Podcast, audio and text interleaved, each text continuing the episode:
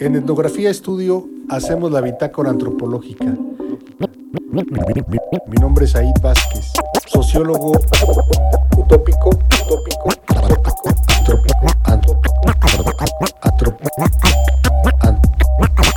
antropólogo indecente. Bienvenidos, bienvenidas a un episodio más de la bitácora antropológica. Este es el 10. En esta tercera temporada hemos estado visitando, conociendo gente de a pie, he dicho muchas veces, que hace cosas extraordinarias. Y en este episodio no es la excepción, pero tiene una singularidad. Hoy fuimos al campo. Hoy no lo grabamos aquí en Etnografía Estudio. Este, este episodio fuimos al campo, fuimos a la Ciénega de San Juan y platicamos con ejidatarios del ejido este, de Santa Isabel y Ixtapan. Eh, desde que los conocí, desde que supe de estos este, compañeros, em, me llamó mucho la atención eh, lo que hacen. Ya lo van a ver. Eh, más o menos a principio del año, en enero, marzo, este, me reencontré con este tipo de terreno, con esta zona, digamos, ahí en la Ciénaga de San Juan. Eh, me recordó mucho, yo les decía me reencontré porque me recordó mucho una parte, digamos, la frontera urbana de, de Catepec, Ciudad Azteca específicamente, era muy parecido a este, a este lugar. Le decíamos nosotros el llano, ya por ahí de los ochentas. En época de seca era salitre, era pues sí un llano, hierbas, no había nada. Este, nada, me refiero a nada de, productivo en el lugar. Y en época de lluvia, pues se anegaba, había una parte, creo, creo que había agua salada porque pues, había salitre y en otra supongo que era agua dulce porque había jolotes y había ranas, sapos, etc. Íbamos a volar papalotes, a andar en bicicleta cuando no estaba anegada el agua. Llegamos, digamos, llegó la, la, urbanización, esta parte se acabó, era la frontera entre Ciudad Azteca, Jardín de Santa Clara y San Agustín. Eh, seguramente había otros espacios como este, pero esta era una buena extensión de terreno y ahora que, que, que, digamos que encontré o que fui a la Ciénaga de San Juan, me recordó este mismo paisaje, muy, muy, muy parecido. Y a lo largo de este año, de enero para acá, pues he visto cómo se ha modificado el, entorno, ¿no? de estar eh, seco, a empezar a llover, a empezar a negarse el agua, a tener una buena cantidad de agua, una muy buena cantidad de agua con las lluvias este, extraordinarias que tuvimos este año. Y además, pues ya me pude, pude conocer más gente y pude conocer a estos este, compañeros que hoy van, a, que van a, conocer ustedes también a través de la bitácora. Eh, además de este conocimiento, digamos, empírico del, lugar, estuve yo pensándole por dónde, por dónde, y me, me acordé de un clásico. Aquí Ahí tenemos a Evans Pritchard y los Nuer. Eh, no, van, no van a encontrar una similitud total con el entorno. Lo cito porque creo que metodológicamente puede llegar a ayudarnos a, entender eh, lo que ahí Evans Pritchard eh, digamos, eh, aporta a la antropología, que es el concepto de el concepto de región en antropología social. Bueno, en esto, esto significa, en rápido, pues, en, pocas palabras, cómo la situación ecológica, la situación ambiental, eh, es un factor que limita y no determina el orden social. Eh, los que han leído los NUER podrán entender un poquito más esto. Los que no, pues rápidamente les platico, pues, porque no, no vamos aquí a exponerlo. Eh, Evans Pritchard, entre 1930 y 1935, eh, realiza un trabajo eh, en Sudán, en el Sudán egipcio, entre los Nuer, que es un pueblo de una cultura, dice Pritchard, de, este, material muy simple, que depende enormemente del ambiente. Los Nuer este, viven en los pantanos y sabanas en, ambos lados del río Nilo. Para ellos el concepto de estaciones son las actividades sociales determinadas por el ciclo ecológico, que se caracteriza por un año dicotómico de lluvia y seca.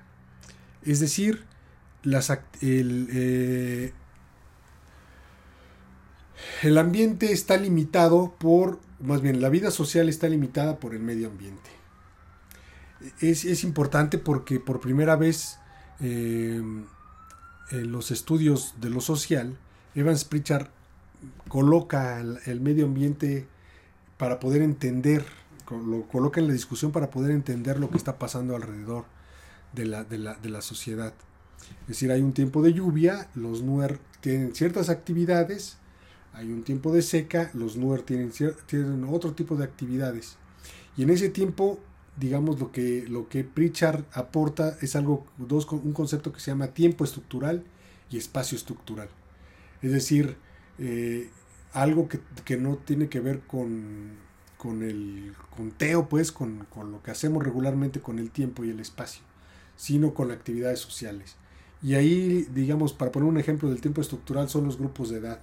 Es decir, hay una serie de, de, situaciones, de acciones que suceden en un tiempo muy específico y tienen que ver con las edades de los grupos. Y es decir, no, no son los que nacen en el 71 y los que nacen en el 72, 72 pertenecen a un grupo de edad.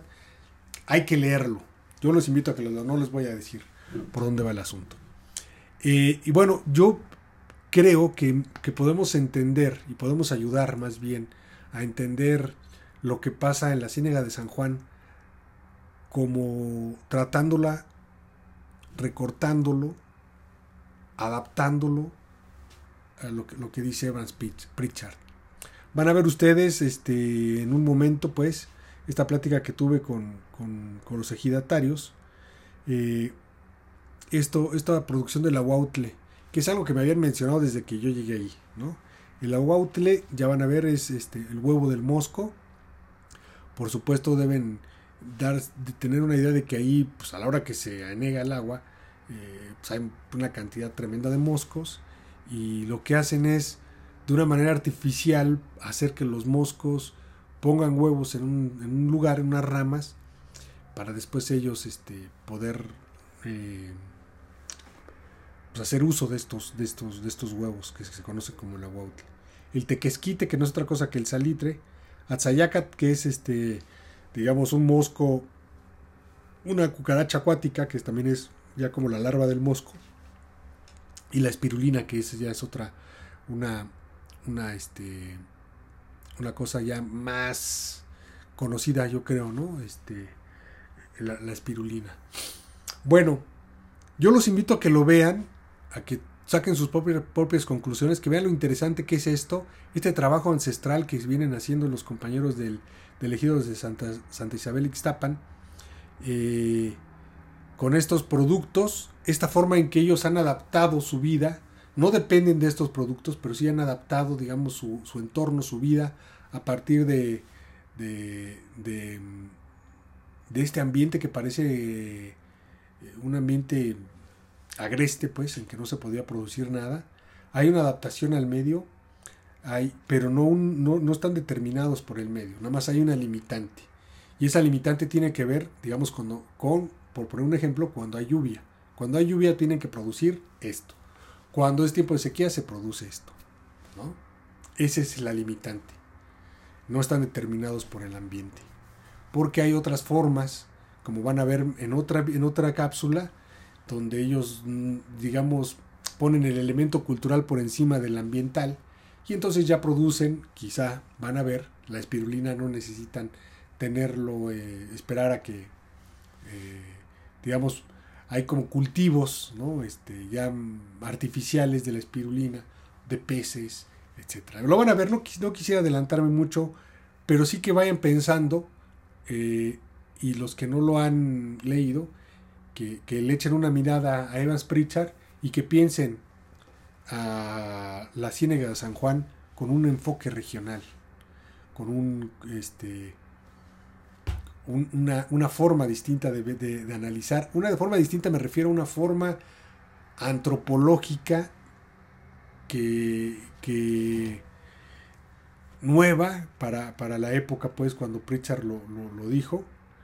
Este, échenle una mirada, la verdad que es fascinante. Y si no pueden este, mirarlo, yo les recomiendo que, que lean el libro de Carmen Viquera, El enfoque regional en la antropología, que es un libro que ya viene digerido, digamos, este trabajo de Pritchard, y no solamente de Pritchard, sino de otros autores como Malinowski, en, esta, en esto que yo les decía de este del concepto de región en antropología, viene Radcliffe Brown, viene este Leach con este, este asunto de los Ticopia. Eh, en esta parte Carmen hace un resumen, digamos, de este, de, este uso del medio ambiente para poder entender eh, lo que es la sociedad.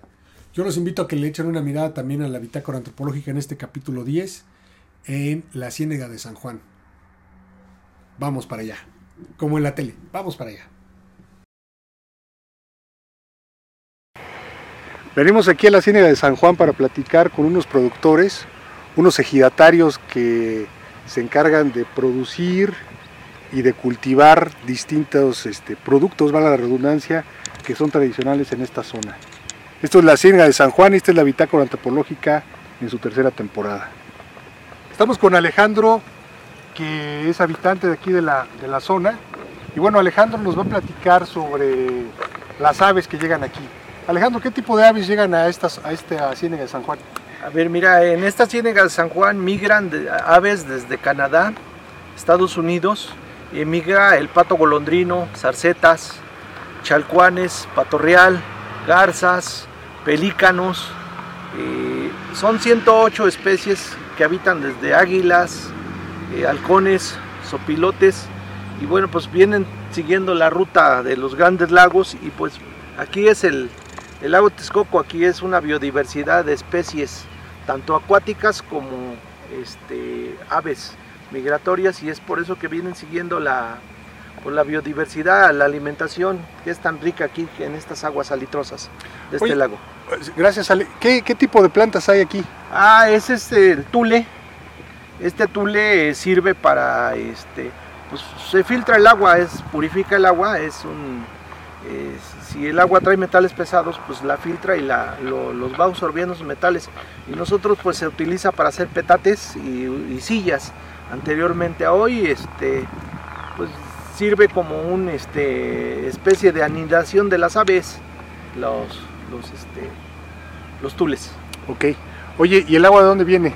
El agua viene desde la termoeléctrica que pues nosotros como habitantes de aquí la trajimos desde la, de la termoeléctrica, la termoeléctrica del Valle de México y cavamos una zanja eh, de más de 5 kilómetros y pudimos traer pues el agua aquí que es lo que ha dado la vida. Aquí el agua de fluvial de lluvia que se junta aquí y, es lo que se almacena aquí en esta ciénega San Juan. Alejandro, ¿qué, ¿qué extensión tiene la ciénega? o sea, esta, esta parte que está inundada y lo que digamos no está inundado. Ah, bueno, esta, esta este, ciénega de tener como unos entre 7 y 8 hectáreas. La parte completa son más de mil hectáreas, pero pues, es una parte y hay dos partes más allá que, hay, que, hay, que ha de haber otras este, 20, 30 hectáreas todavía negadas con tule. Si tuvieras que presentarte, ¿cómo te presentarías, Ale? Ah, pues mi nombre, este, es, mi nombre es Alejandro Pineda Contla, soy productor de alga espirulina de aquí de Texcoco. Eh, algunas gentes, este, mi nombre mexica es Miscoat y algunos me dicen este, Tlacate, Tlacateucuitlac. El nombre es espirulina. Estamos aquí con, con Alejandro, se incluyó también ahora Rodolfo. Estamos viendo a Martín que está em, pues sacando pues, este mosco, pero a ver, Alejandro, mejor platícanos tú, ¿qué es lo, que, este está pasando es el mosco Atzayacat. Este Atzayacat es el mosco acuático, es una chinche de agua y sirve o es el que pone el aguaucle. Este aguaucle pues está considerado como el caviar, un caviar mexicano, era de los 400 platillos que Moctezuma tenía al servicio, eh, de, al servicio de, de su alimentación. El mosco sirve para alimento de pájaros y sirve como alimento de peces de ornato. Este, los moscos que hay aquí en esta, en, pues en este, en esta, en esta charca ¿Y qué está, haciendo, qué está haciendo Martín?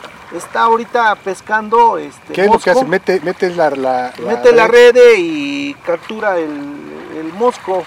Ese mosco pues se junta y se vende en la central de abastos de Iztapalapa o se vende en la central de abastos de México. Oye, ¿qué es el aguautle? El aguautle es un huevecillo este, muy pequeñito y sirve como alimento, desde tiempos prehispánicos sirve como alimento y, y hasta ahorita pues todavía nosotros lo seguimos este, capturando en este lago salitroso. Solo aquí en México y en el lago Cuitzeo en Michoacán es donde se da el, este, el aguaucle. Mire si este, Vamos a hacer una toma aquí. Esta es una rama del, del pino guasarina y este es el y este es el aguaucle que deposita el huevecillo. Lo que hacemos es sacar estas ramas, las ponemos en agua durante 15 días, desoba el huevecillo y secamos la rama bien y luego la refregamos y la limpiamos y ya sale el aguaucle. Este aguaucle pues es una proteína muy, muy rica y muy sana. Oye, ¿desde cuánto se hace esto, este cultivo del aguautle? Ah, esto se hace desde mucho más antes de la llegada de los aztecas, los pobladores o los que ya trabajábamos aquí, nuestros antepasados ellos lo siguen y nosotros lo heredamos de ellos. ¿Solamente se puede sembrar aquí, o, bueno, cultivar aguautle o en otras regiones del país? Solo aquí en el lago Texcoco y en el lago Cuitzeo. También hay aguautle. También hay aguautle, pero aquí es el de mayor calidad por la por la salinidad que existe de aquí, de este lago salitroso. Ok, Rodolfo, ¿qué más tienes que platicarnos del aguautle y de lo que están haciendo hoy con el mosco? Bueno, el aguautle, como habíamos comentado, es de origen prehispánico y era uno de los alimentos favoritos de, de Moctezuma. Este aguautle servía en los rituales que, que hacían los, los aztecas cuando el, este, lo hacían cada 52 años, que era un cambio de ciclo para los aztecas. Ok. ¿Y cuánto tiempo tienes tú eh, trabajando en la Outle? Bueno, yo este, estoy apoyando ahorita a los compañeros, ellos son los productores y yo los apoyo con el mercado. Ah, mercado y este, abrir canales de, información de, de, todo esto. ¿Por qué no se junta por acá el compañero que es este productor? Lo que queremos es rescatar todo esto porque esto ya se estaba terminando. El lago, ahorita como ustedes hicieron las tomas, estaba ya seco toda esa parte. Y como comentaba el compañero Alejandro, se hizo un convenio con el ejido de Chiconautla para poder utilizar el agua de la termoeléctrica y ahí intervinieron ejidatarios, intervinieron gente que trabajaba en la laguna y personas de la sociedad civil. Esta, se, como decía él, se rascaron 5 kilómetros de zanjas para poder traer esa agua, en un proyecto primeramente de riego agrícola. Después los compañeros que trabajaban en la laguna vieron que había agua ahí y empezaron a hacer sus canales para poder llenar toda esta parte y es lo que estamos viendo ahorita. Esto es un trabajo que se hizo más o menos desde los años 90. Ah, mira, este es el mosco este, Atzayacat y este también nosotros lo podemos comer con lo hacemos en tamalito lo secamos lo lavamos bien le ponemos choconoscle cilantro y lo podemos hacer en tamalitos. Y ya es una proteína para nosotros. O lo, contrario sirve para alimento de, de, peces y sirve para alimento de pájaros. Pero qué hace cómo lo matan o qué no pues Se, se, seca y se, se queda afuera no vuela. Sí, sí, vuela, sí vuela, sí vuela. y la otra lo podemos, este, ya una vez que ya se muere el animalito seco, lo, lo, lo, cocemos en el comalito, este, que se dore como los chapulines, y una vez ya doradito se muele y se come este, como el aguaucle. ¿Por qué? Por la proteína que tiene el, el, animalito. Eh, eh, ¿Hay, ¿Hay, un tiempo en el que se produce esto? Digamos, ¿en qué fechas? Este, por lo regular es a comienzos de las lluvias. Cuando empieza a producirse hasta septiembre es cuando, cuando empieza a ver y ahorita que hubo almacenamiento de agua, ahorita en octubre, noviembre es cuando todavía se puede pescar lo último, porque llegan las aves y eso es lo que se vienen a comer las aves, las aves migratorias, los patos, las garzas, los chicuilotes es lo que, esto es de los alimentos que crecen y esto se da en abundancia. Es lo que te decía Alejandro, ¿cómo, ¿cómo combinar el no quitarle alimento a las aves?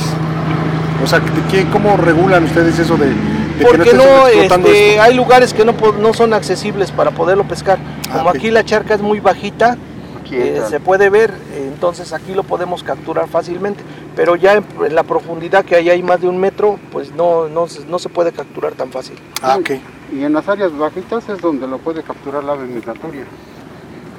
No hondo, pues aunque se empina a agarrarlo, pero no. Pero aquí sí, aquí, aquí no le dura nada, nomás que descubra que aquí está bueno de mosco, miren, todo eso, ese salpullido que se ve, es de todo oscuro mosco. ¿A qué profundidad más o menos están los moscos? Máximo un metro. No, eh, de aquel lado están a un metro, un metro y medio. Y de este lado está a 20 y 30 centímetros de profundidad. O sea, el palo lo metes a 30 centímetros. Ajá, lo red. mete a 30 centímetros. Y esto se, se, se tiene que, se, se ahoga con la misma agua o se aglomera y ya lo, ya lo, este, pues ya lo, ya lo matas el animalito y lo secas y ya sirve como uno de los alimentos. Voy a tomar uno para, para comérmelo. Nosotros estamos acostumbrados a comerlo así crudito. Sabe muy rico, es mucha proteína este, esos animalitos.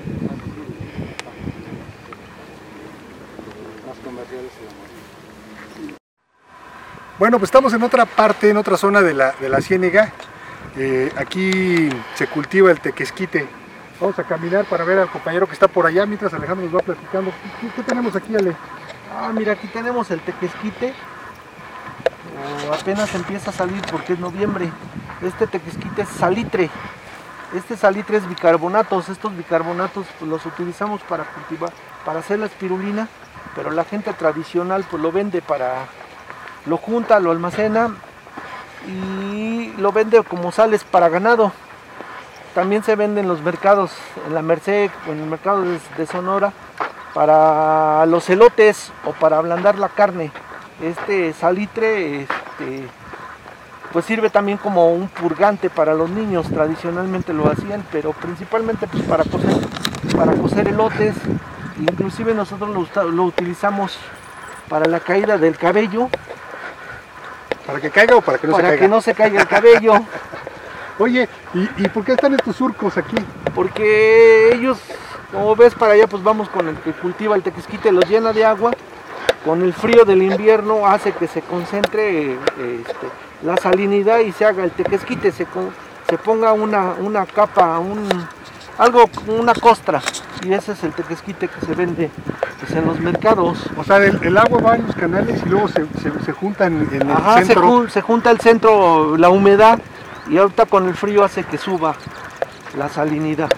Oye, y, y más o menos el terreno puede estar produciendo anualmente o hay que cambiar de terreno, digamos. Como, Mm, No, el terreno te produce anualmente, nada más que solo en temporada de invierno. Cuando hace frío es cuando hace que salgan esas sales hacia arriba. pero por ejemplo, este, este terrenito que estamos viendo aquí puede estar produciendo año con año, año con año. Año con año está produciendo. ¿De qué manera se reproduce, digamos, los minerales, cabrón? Lo que quiero saber es por qué siempre va a haber minerales aquí de este Ah, tipo. porque como fue un lago salitroso, un lago que fue evaporado, entonces se congregó y se congregaron las sales. Por eso este, las sales bajaron de los cerros en este lago.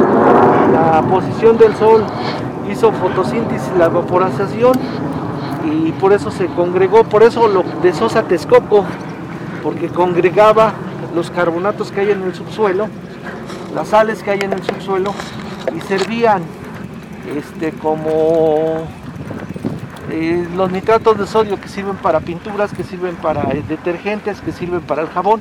Entonces de aquí, de hecho los mexicas con esto concentraban y hacían un blanqueador, un, un jabón.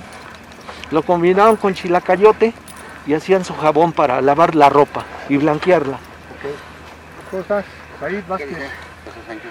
Estamos aquí con José, para que él está, digamos, ¿qué está haciendo? Cultivando, eh, produciendo el tequesquite, ¿qué, ¿cómo le llamarías? Limpiando. Limpiando.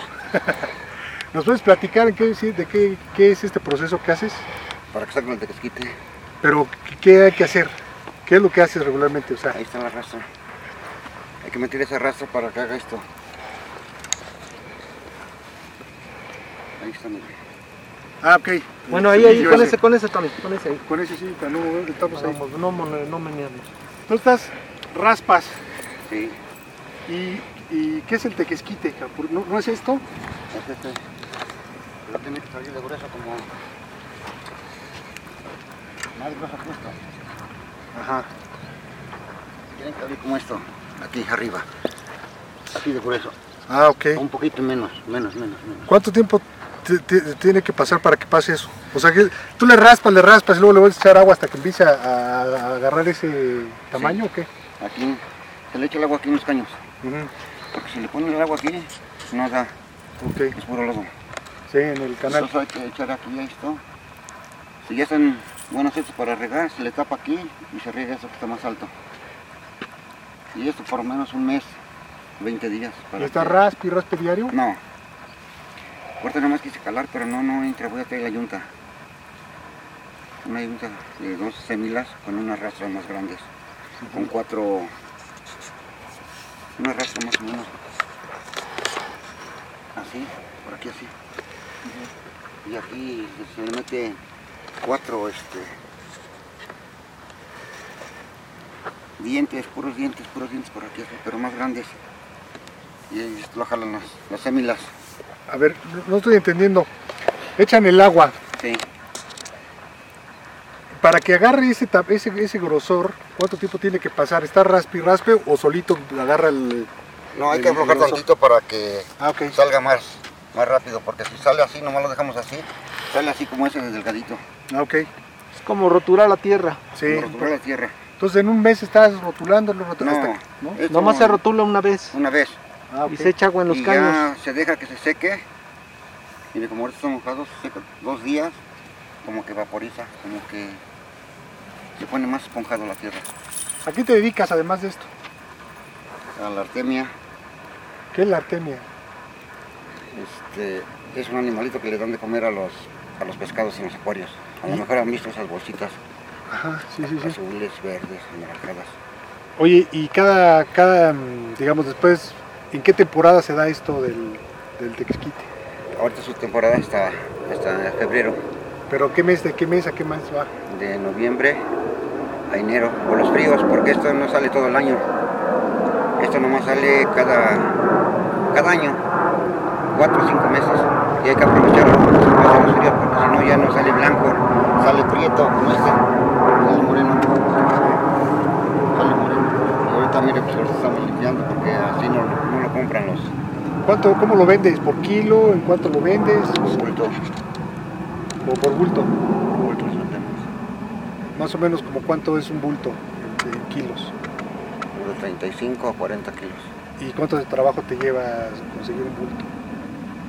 Pues, eh, O sea, digamos, de este terreno en el que estamos, ¿cuánto mide? no, no tengo idea. ¿Como cuánto medirá Alejandro? Pero no, no creo que mida más unos que... 500, no, como unos 5000 metros. Digamos, ¿cuántos bultos sacas al año? Pues, pues eso no se lo puedo En decir promedio. porque no sé. ¿Unos Porque me 5, vengan- 10, Puedo No. sacar unos 40, 50. 40, 50? Y puedes sacar hasta 500 o 1000 costales si se pone bueno la cosecha. En- Las noches se pone buenas. Y depende también la gente que traiga yo. Ok, entonces, digamos, no yo solito apenas haré unos 30 costales diarios. de noviembre a enero unos 1000 costales y él solo unos 30 costales. Diarios. diarios. Diarios. Diarios. Bueno, O sea, y es que es trabajo porque aquí hay que llenarlo, hay que traer ayates, arnearlo, y echarlo al costal. En, en tres arneadas. En tres se llena un costal. Se llena un costal y, y luego hay que coserlos, hay que sacarlos con las bicicletas hasta allá o en camionetas hasta donde está la moto. Para que este. Oye, ¿y el agua dónde la traes? ¿En qué la traes? En canal. Ahí están los charcos. Ah, es el agua misma de aquí del- de la ciénega. Si es el agua de la ciénega que trae, nomás destapa sus mangueras que Manguera. tiene y sus tubos y ya viene el agua hasta acá. caño sobre el pino ese, todo esto y aquí ya. Ahorita falta limpiar todos los caños. Oye, ¿cómo aprendiste a hacer esto? Me enseñaron ¿Quién? un señor de San Pedro Jalostó, de los meros meros, Ah, ok. nuevos, de los meros buenos. O sea, también en Jalostoca este, ha- hacían esto. Hacen, en San Pedro Jalostó. ¿Cuánto tiempo te tardaste? ¿Por qué empezaste? Digamos, ¿cómo te enseñó? ¿Por qué te enseñó? ¿Qué onda? Cuéntanos esa historia. Nada más te acercaste, estudiaste algo, no tenías chamba, No, te no. dedicabas a otras cosas y él te dijo, ¿por qué, cabrón? Yo me dedicaba yo a rentar charcos. Ok. Y el señor llegó y antes no, no lo contábamos nosotros. Nomás habían dos señores. Se llamaba don Gonzalo. ¿Cómo se llamaba su papá directo? No, no me acuerdo. Don Raimundo. O sea, venían de, de Jalostoc, venían aquí a producirlo. Sí. Eso lo producían allá de los árboles para allá. Ajá. Y mi tío antes tenía este sémilas y les venía con el arado a abrir los caños porque no entraban los tractores antes. ¿Qué son sémilas? Mulas, Ah, ok. como caballos. Sí, sí, sí, sí. Y este. Y ahí me enseñé yo, allá juntaba yo. Ya le platicaste del pochi, Sí, ya. juntaba yo harta pochi, mosco, aguaucle. Y entonces llegó ese señor ahí conmigo, con nosotros. Y nos dijo, nos pidió de favor que si no le dábamos chance de juntar todo esto. Y yo dije, ¿para qué chingo lo quiere? Este casquite. Órale, ponte, lo tomo. Y así fue como. ¿Cuántos años nosotros- tenías? fue como nosotros nos enseñamos. Como nos enseñó el señor ese. Este, ¿Estabas chavo o ya? no, pues yo tendría yo, en ese entonces tenía yo 24 años.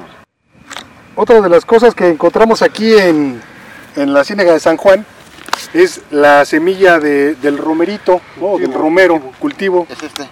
Y aquí nos lo va a enseñar José. A ver, José, ¿nos puedes mostrar la semilla? Ahí a la cámara. ¿Este se da de manera natural aquí o lo siembran también? No, natural. natural. Es esta. O es esta, mira. Es la misma. Pero esta estamos, estamos ¿Y cuál es el mercado de esto? ¿Quién lo compra? Vienen unos señores de. No, de este. El agua. De Clagua. Vienen unos señores de Clagua a comprar nuestros costales. Para, para ellos este, cultivar allá. Sembrarlo para Semana Santa aquellos. Ahorita Y- para diciembre. Y para, y para diciembre, Sí. sí. Y ellos lo sacan allá en, la la- en los caracoles. Lo saca Pancho, difunto, bueno, Pancho Chico. Y Miguel, el Chuché. Y Víctor. O sea, lo que es natural aquí, la gente después viene como para llevárselo y, y sembrarlo en Ven, otro y espacio. sembrarlo y en Clagua ahí lo siembran. Y Ok. Siembran hectáreas, no siembran poquito. Siembran hectáreas de... ¿En qué temporada se da esto del romero, romerito? Aquí. Aquí todo el año. Era agua todo el año. Y ya se seca en noviembre, diciembre. y- Ya, ya por eso acaba ya, ¿no? En febrero se acaba por los fríos. Por los fríos se acaba, ya no, ya no hay este, ya no hay humedad. Porque para Semana Santa ya tiene que estar la reproducción porque ya lo ocupan mucho